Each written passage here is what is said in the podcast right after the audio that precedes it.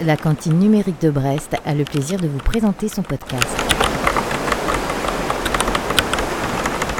Dans ce 40e épisode, nous accueillons Marie-Odile Morandi, membre administratrice de l'April, qui vient nous présenter cette importante association de promotion et de défense du logiciel libre dans l'espace francophone.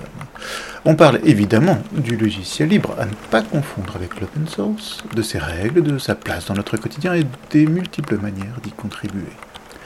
On parle des actions de l'April et en particulier du groupe Transcription, auquel elle participe activement, mais aussi de Chapril, le chaton que l'association a mis en place, et de l'émission Libre à. On évoque encore la musique diffusée sous licence libre, et d'ailleurs, une fois n'est pas coutume, cet épisode est aéré de deux pauses musicales, une fantaisie en ré mineur interprétée par Florence Robineau et Sometimes de Minder Lacey. À vous de nous dire si la formule vous plaît et si cela devrait devenir une coutume.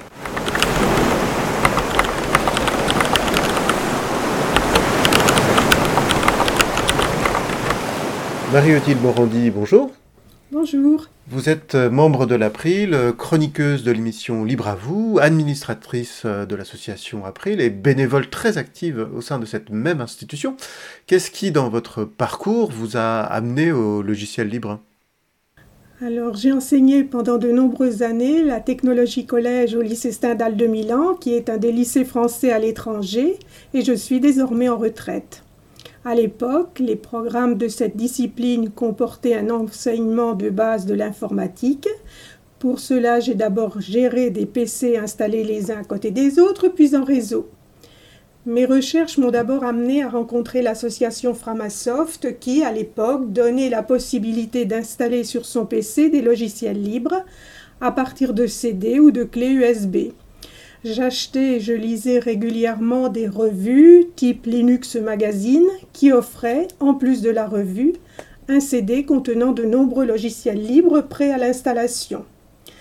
La gratuité a été sans conteste un atout par rapport au coût des licences des logiciels du commerce qu'il fallait acquérir pour chaque poste, et nous savons bien que les crédits à disposition des, établissements scolaires sont et ont toujours été plus que restreints.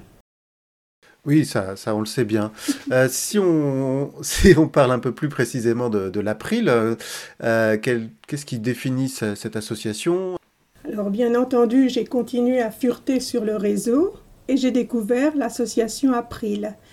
En fait, l'April organise régulièrement ce que nous appelons des April Camp. Il s'agit de réunir des adhérents de l'April, des soutiens et toute personne qui le désire pendant deux jours pour faire avancer des projets en cours, pour lancer de nouveaux projets. Chacun est invité à participer en fonction de son temps disponible, de ses compétences, de ses envies. Un April Camp avait été organisé en juillet 2011. Je l'ai suivi à distance. Ce que j'ai entendu m'a plu et j'ai décidé d'adhérer à l'association, ce qui fut fait dès septembre 2011. L'April est la principale association de promotion et de défense du logiciel libre francophone. Elle est née en 1996, fondée par des étudiants en informatique qui voulaient justement promouvoir l'informatique aussi dans la recherche. L'April est une association qui se finance grâce aux cotisations de ses membres, à peu près 3000 actuellement. La plupart sont des personnes physiques, mais on compte aussi environ 200 entreprises, une centaine d'associations et quelques collectivités. Les objectifs de l'April sont la promotion du logiciel libre, le faire connaître et, connaître ses enjeux, la défense du logiciel libre au niveau institutionnel et au niveau politique. Pour faire connaître le logiciel libre, il faut du temps. Pour traiter des dossiers institutionnels, il faut avoir des compétences, notamment juridiques. Donc, au fil des années, l'association s'est donné des moyens à la hauteur de ses ambitions. En plus des nombreux bénévoles, quatre personnes salariées travaillent pour l'association. Frédéric Couchet, le délégué général, Étienne Gonu est chargé des affaires publiques, Isabelle Lavani, coordinatrice vie associative et responsable projet, et Elsa Potier, assistante administrative. Alors on parle de, logiciels libres ici, et, Et souvent, le logiciel, c'est un concept qui est un petit peu euh, mélangé avec un, la fait qu'il soit gratuit ou avec euh, simplement un logiciel dont le code source est ouvert. Mais c'est bien plus que cela. Bien entendu. Et il est impossible de parler de l'April sans expliquer au préalable ce qu'est un logiciel libre. Aujourd'hui encore, la majorité des logiciels proposés via les canaux de distribution classiques sont privateurs, c'est-à-dire que leurs licences contiennent des restrictions à leur utilisation. Au début de l'informatique, le logiciel était libre, c'est-à-dire qu'il était conçu comme un bien commun créé par ses développeurs. Au cours des années 80 est arrivée l'informatique commerciale et grand public avec la volonté de faire du logiciel une marchandise. Richard Stallman, un universitaire américain du MIT, était habitué à pratiquer l'informatique dans un esprit d'expérimentation et de partage. On raconte à son sujet une histoire en apparence anodine. Rencontrant des soucis dans le fonctionnement d'une nouvelle imprimante, il a demandé à un confrère d'une autre université de lui passer le code source des pilotes de celle-ci, comme c'était jusqu'alors l'usage. Surprise le confrère a refusé de les lui fournir au motif qu'il avait signé un accord d'exclusivité avec le fournisseur de cette imprimante. Cet événement a été une prise de conscience pour Richard Salman. Pour lui, le code devait continuer à circuler pour permettre aux utilisateurs de rester maîtres de leur informatique et pour pouvoir encore partager le fruit du travail des développeurs. Richard Stallman est la personne qui a formalisé le principe du logiciel libre avec ses quatre libertés.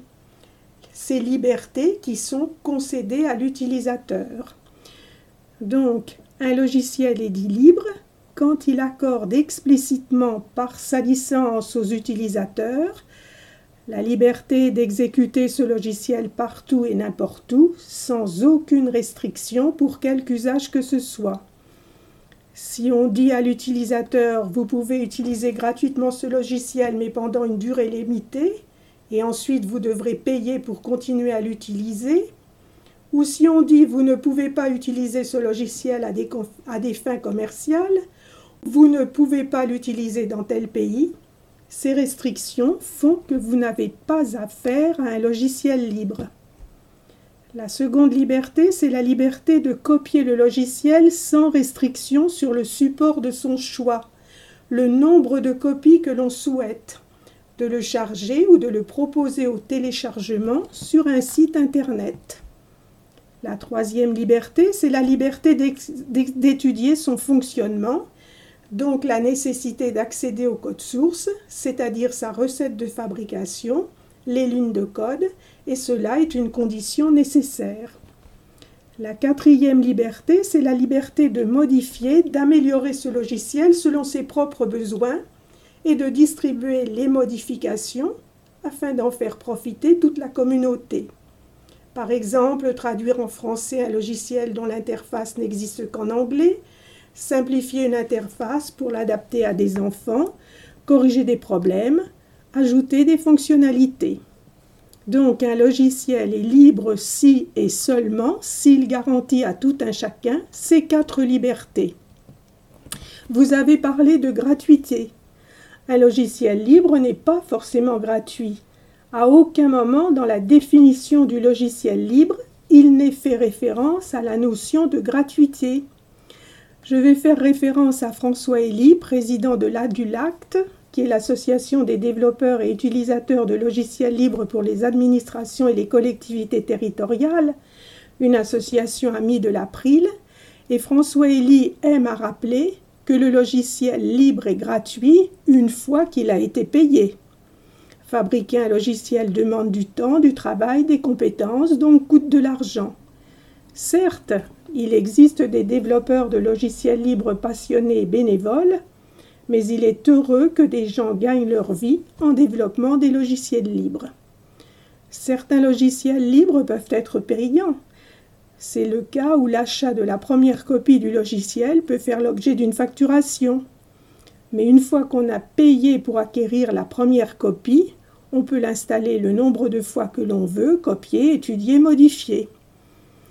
Il y a une économie créée autour du logiciel libre et elle concerne particulièrement des services d'installation, de paramétrage, de maintenance, d'amélioration, d'ajout de fonctionnalités.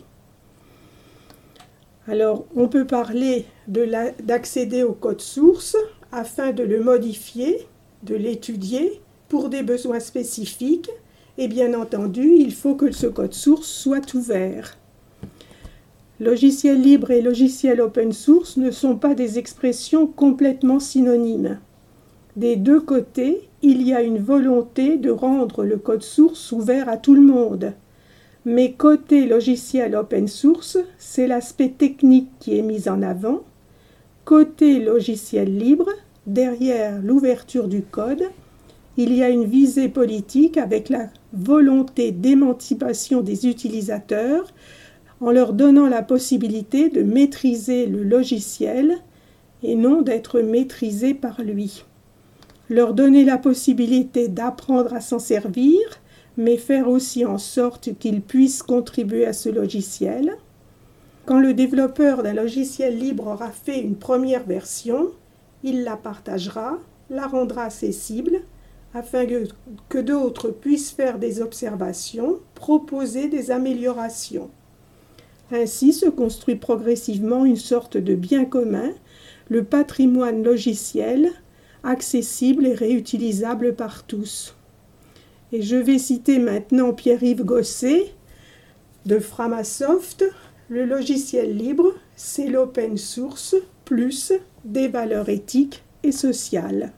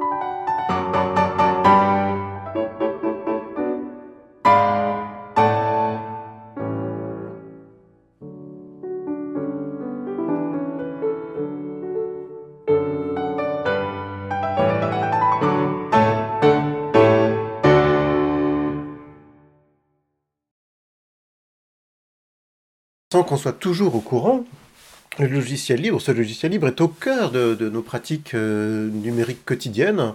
Euh, s'il est des plus communs, est-ce qu'il faut encore le promouvoir et défendre ses valeurs, euh, ainsi que celles des communs numériques?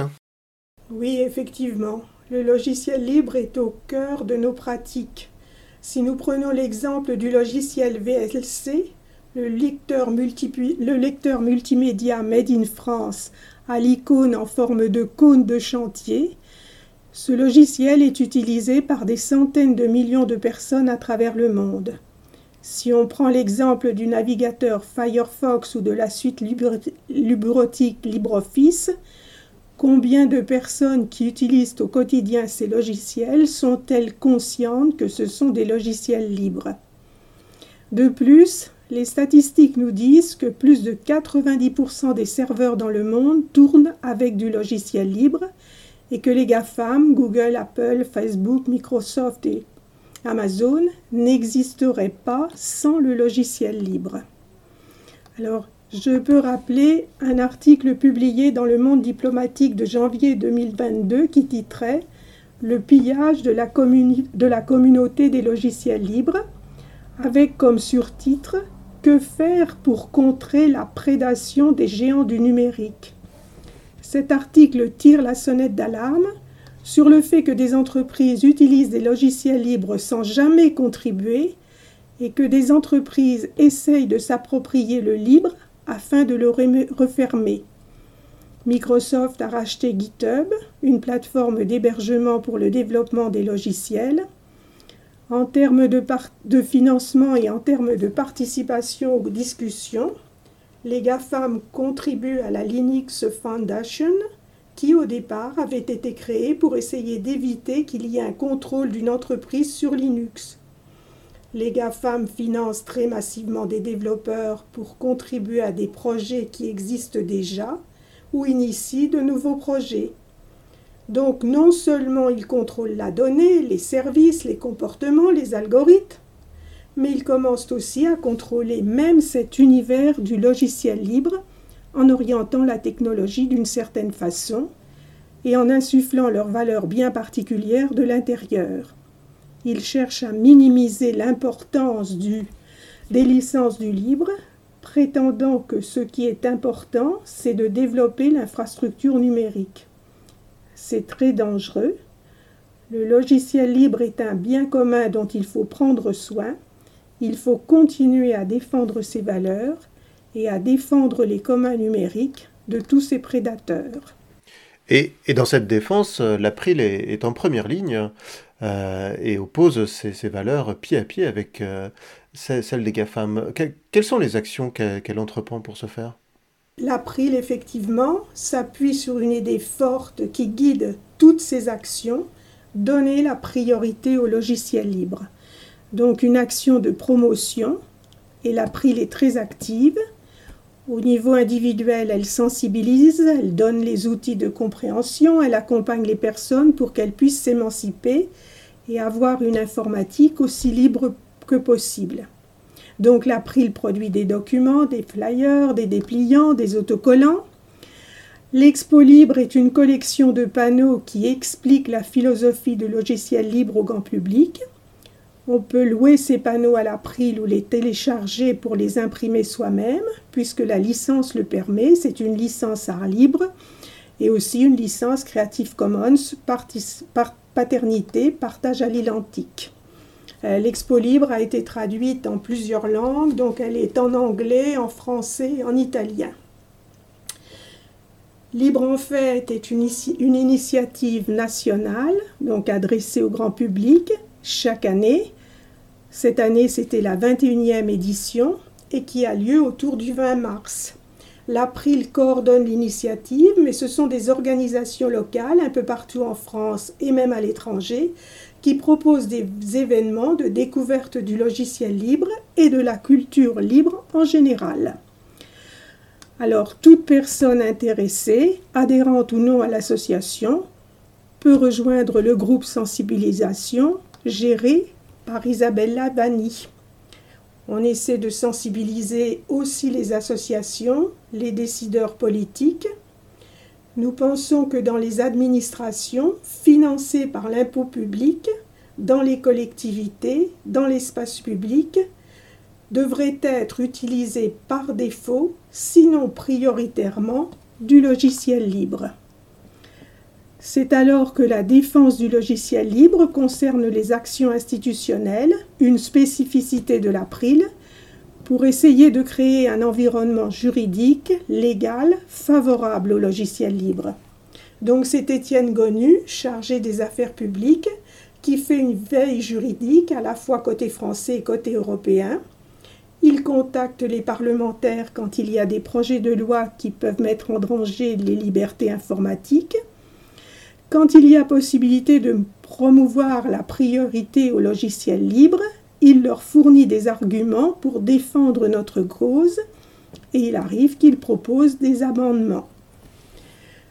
Les membres de l'April sont tenus au courant par des lettres mensuelles Bien entendu, on fait des communiqués de presse dans lesquels il faut rentrer dans le détail en citant les propos des politiques et des parlementaires ou euh, les propos qui sont dans les textes de loi. On s'est dit qu'il fallait peut-être trouver d'autres moyens pour rendre accessibles tous ces dossiers, par exemple en invitant d'autres personnes à en parler ou en le faisant dans un cadre différent du site web.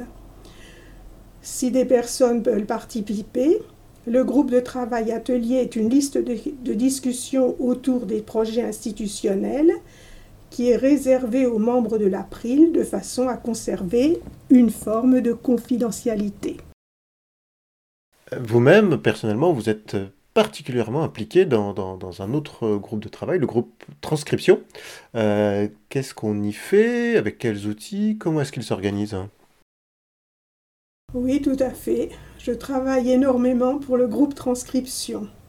Alors, de nombreuses conférences et de nombreuses émissions de radio, des vidéos, des podcasts sont mis à disposition des internautes.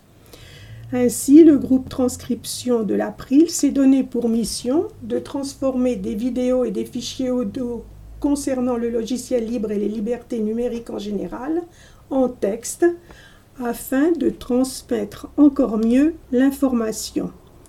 En effet, comment faire pour retrouver une conférence audio ou vidéo sur Internet? À moins de se souvenir exactement du nom de l'intervenant, de la date, du lieu, ça va être compliqué. Par contre, si elle est transcrite, cette conférence sera alors associée à un texte que les moteurs de recherche vont pouvoir récupérer et indexer. De plus en plus de personnes doivent composer avec des problèmes de handicap, n'entendent pas ce qui est dit dans la conférence, ne voient pas la gestuelle, les mimiques des intervenants visant à renforcer le, message qu'ils souhaitent transmettre.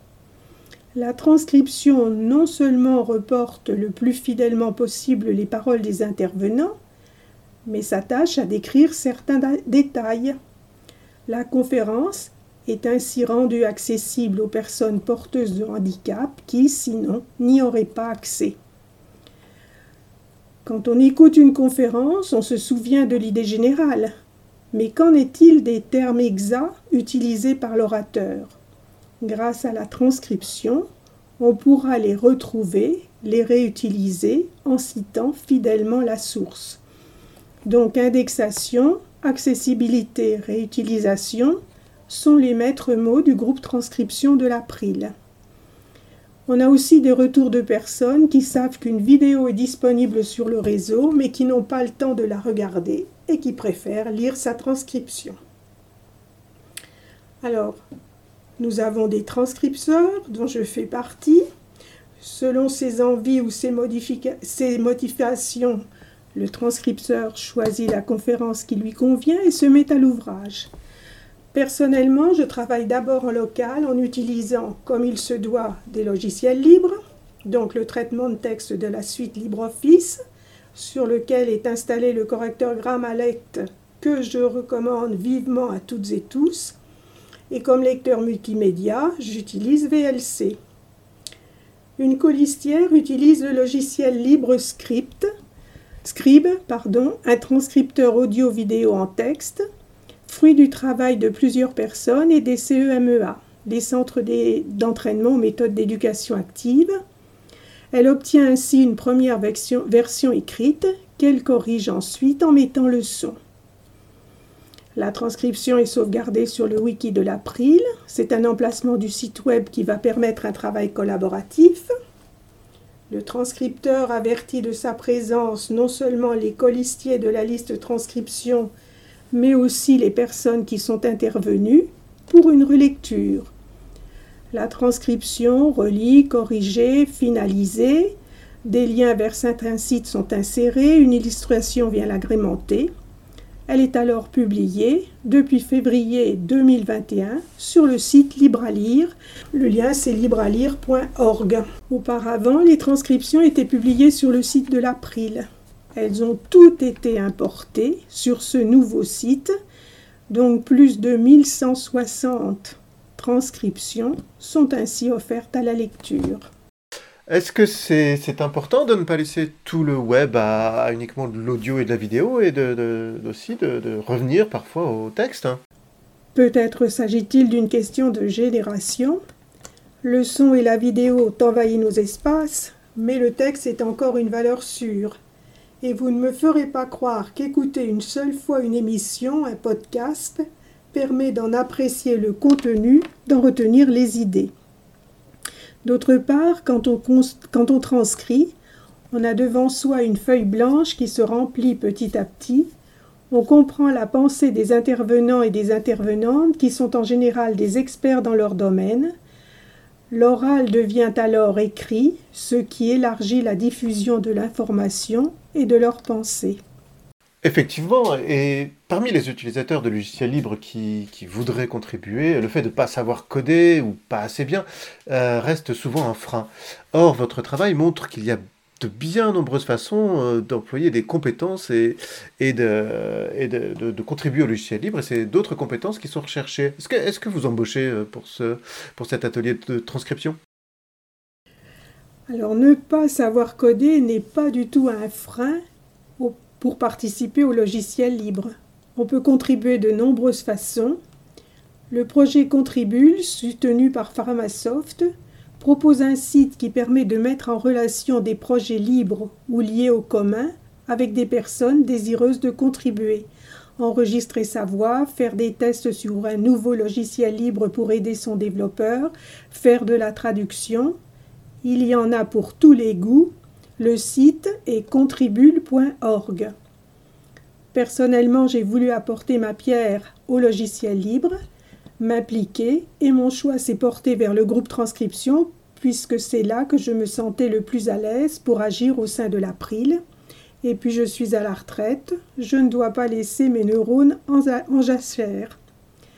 Participer au groupe transcription ne requiert aucune compétence particulière il n'est même pas nécessaire d'adhérer à l'April, n'importe qui peut participer. Une première participation très simple consiste à nous signaler des enregistrements audio des conférences qu'il serait opportun de transcrire, bien entendu concernant les thèmes chers à l'April. Si on a un peu plus de temps, on peut relire des transcriptions pas encore finalisées, s'assurer qu'il n'y a aucune erreur, que l'orthographe et la grammaire sont correctes, améliorer quelques tournures de phrases pour rendre la lecture plus fluide. Attention, la liste des relectures à faire évolue très rapidement. Si on veut s'impliquer davantage, il faut alors visiter la page wiki du groupe, peut-être s'inscrire à la liste de discussion, poser des questions si on en reçoit le besoin et se lancer, commencer une transcription de son choix.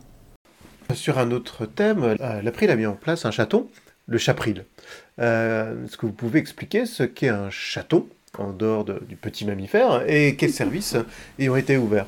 Le collectif Chatons est le collectif des hébergeurs alternatifs, transparents, ouverts, neutres et solidaires. Ce collectif a été initié par l'association Framasoft.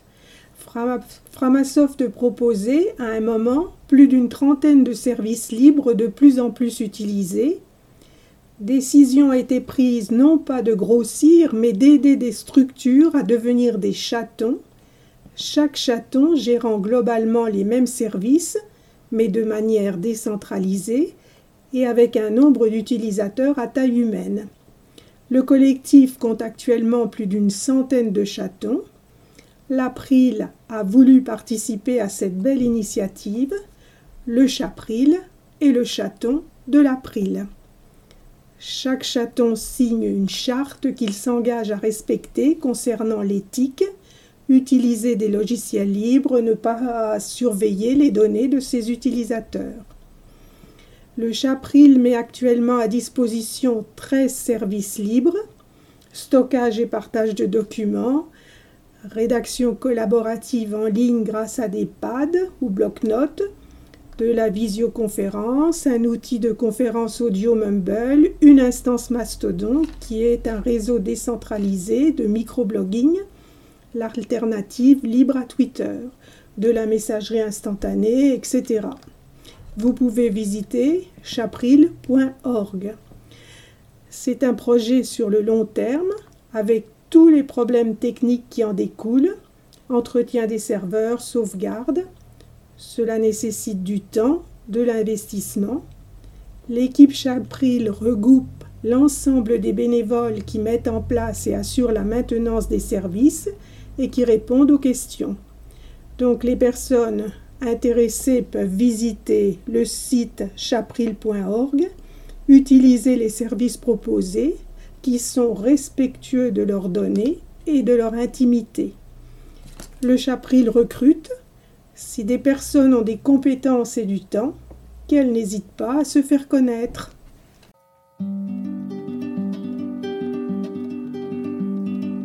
Looking at this mess of scattered papers on the floor that came from empty interactions with people once before. We close our eyes to all the pretty little faces we once knew. It's what we do. Sometimes it's what we do. Sometimes I wish that I could let you know precisely what I mean to fill the miles of silence in the inches between us, but words can be hollow. Cause everybody knows it's how it goes.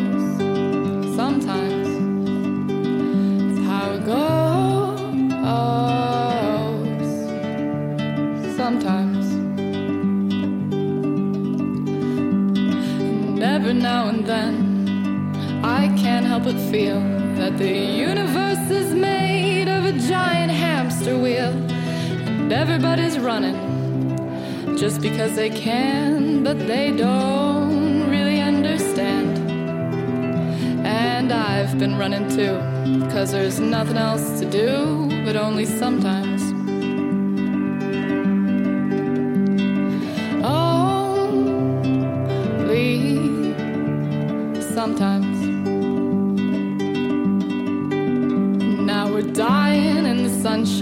We're dying in the rain. And some are dying faster, but we're dying all the same. And it often really blows to just sit and decompose, but only sometimes.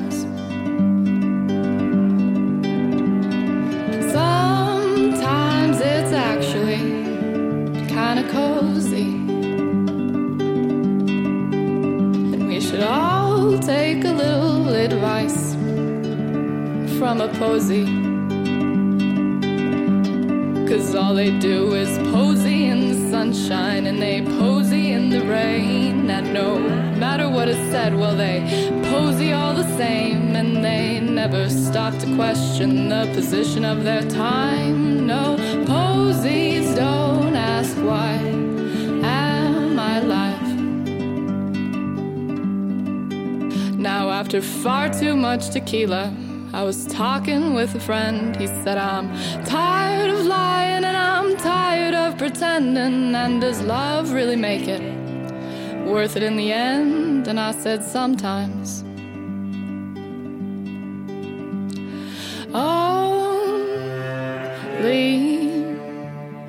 sometimes.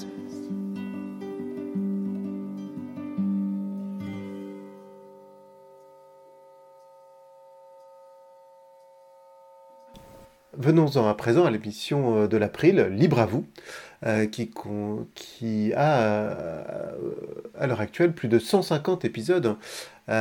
quand, comment, où est-ce qu'on peut écouter cette émission Quels sont les, les, thèmes qui sont abordés?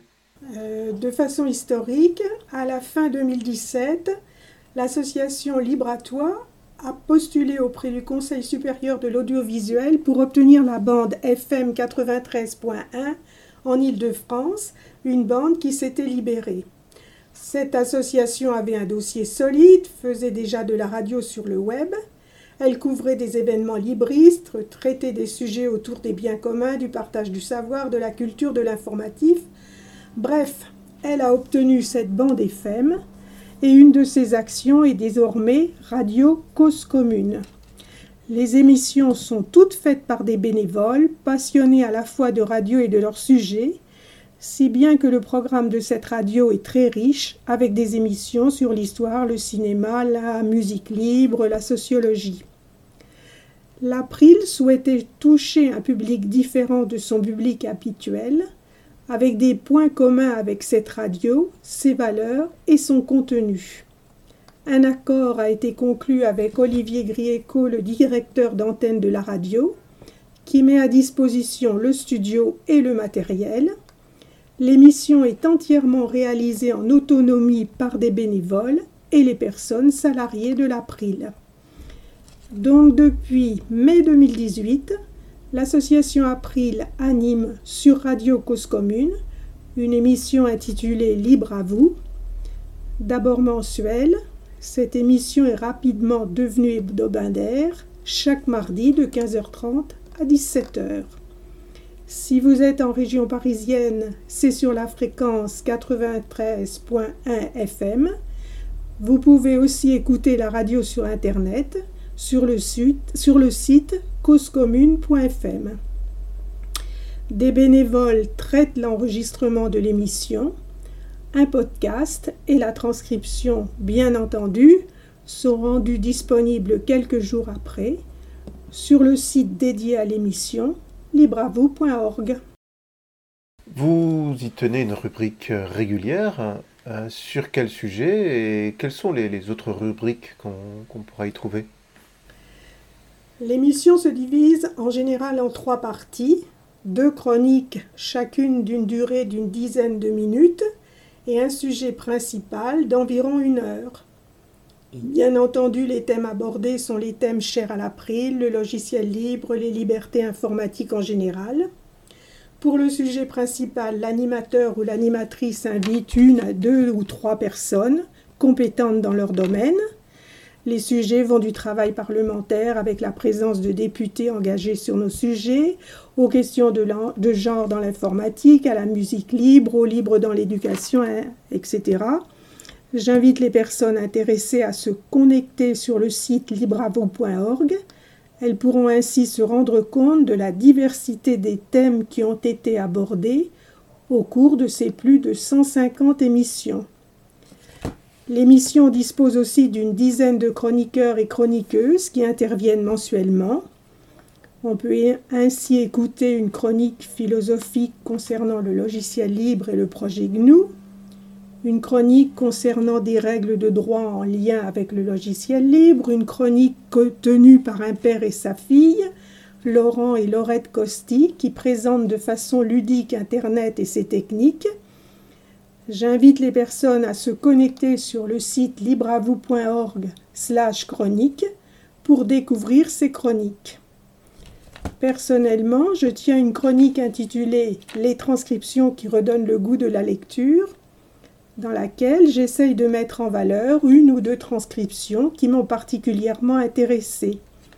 J'ai ainsi à mon actif plus d'une vingtaine de chroniques depuis janvier 2019 à noter que depuis janvier 2022, je prépare la chronique et Laurésis Deniel, comédienne de formation, bénévole à l'April, la met en voix avec une compétence remarquable. On a surtout parlé de, logiciels libres, mais il existe aussi une musique libre. Euh, comment ça fonctionne? Où est-ce qu'on la trouve? Il existe certes des logiciels libres, mais il existe aussi de nombreuses ressources libres. Jean-Christophe Becquet, vice-président de l'April, tient dans l'émission une chronique intitulée Pépites libres. On y découvre tour à tour des textes, des images, des vidéos ou des bases de données dont les auteurs ont choisi de mettre l'accent sur les libertés accordées à leur public. Les trois intermèdes musicaux de l'émission Libre à vous sont des musiques publiées sous licence Creative Commons ou sous licence Art Libre. Divers sites sont à disposition, en particulier le site auboutdufil.com dont le créateur, Éric Frodin, a tenu lui aussi quelques chroniques. Selon lui, des milliers d'artistes indépendants existent sur le web, méritent d'être reconnus, mais seulement un pourcentage infime de ces artistes parvient à se démarquer. Les licences libres Creative Commons permettent une écoute, un téléchargement et une réutilisation libres et gratuites sous certaines conditions pour l'auditeur, et l'artiste peut bénéficier d'une diffusion plus large tout en conservant ses droits d'auteur. Musopen, une organisation américaine, fournit une bibliothèque en ligne de plus de 5000 enregistrements musicaux élevés dans le domaine public, soit sous licence Creative Commons by SA, attribution partage dans les mêmes conditions. Certains enregistrements sous des sons sous des licences qui restreignent les utilisations commerciales ou la production de versions modifiées, on ne peut donc pas les considérer comme libres. Pour chaque fichier, Musopen indique de manière très, claire sous quelle licence le fichier est disponible. Open Golden Variation a permis de libérer l'enregistrement et la partition des variations Goldberg, une œuvre pour clavecin composé par Jean-Sébastien Bach. À noter que Florence Robineau, pianiste et professeure au Conservatoire de Rungis, enregistre des morceaux de musique classique et les partage sous licence libre Creative Commons by SA. Si tes auditeurs veulent suivre euh, votre actualité et celle de l'April, quels sont les, les meilleurs moyens de le faire? Le site de l'April est april.org. Sur la page d'accueil, les dernières actualités sont mises en évidence. Le site est très complet, tellement complet qu'il en devient peut-être un peu confus pour une personne novice, mais sa refonte est prévue. Les bénévoles de l'April ont commencé à travailler à cet énorme chantier. Et si on veut vous aider, participer, il faut être milliardaire ou informaticien? Non, absolument pas. Et j'espère que mes propos ont été assez clairs. Certes, si des informaticiens veulent rejoindre l'April, ils sont les bienvenus. Les tâches ne manquent pas. Maintenir le site, maintenir le chapril, administrer l'ensemble. On peut adhérer à l'April pour une somme minime, voire symbolique. Si on veut aider ou participer, on peut s'inscrire à l'un des groupes de travail. En cherchant bien sur la page d'accueil du site, on trouvera le lien qui conduit à leur liste. Et en guise de conclusion, je souhaite rapporter les propos d'Étienne Gonu, le salarié chargé des affaires publiques. Ouvrons les guillemets. Je suis très fier de travailler dans cette association. L'April a une très grande vigilance et très cohérente dans ses actions.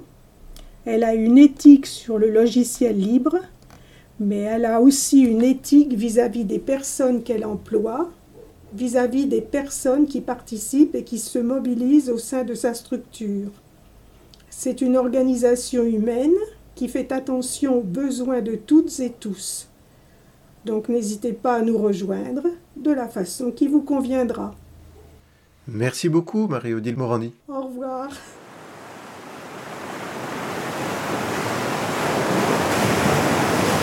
Cet épisode touche à sa fin. Nous espérons qu'il vous aura intéressé. Envoyez-nous vos questions, commentaires et propositions par email à coucou@lacantine-brest.net ou via Twitter. À très bientôt.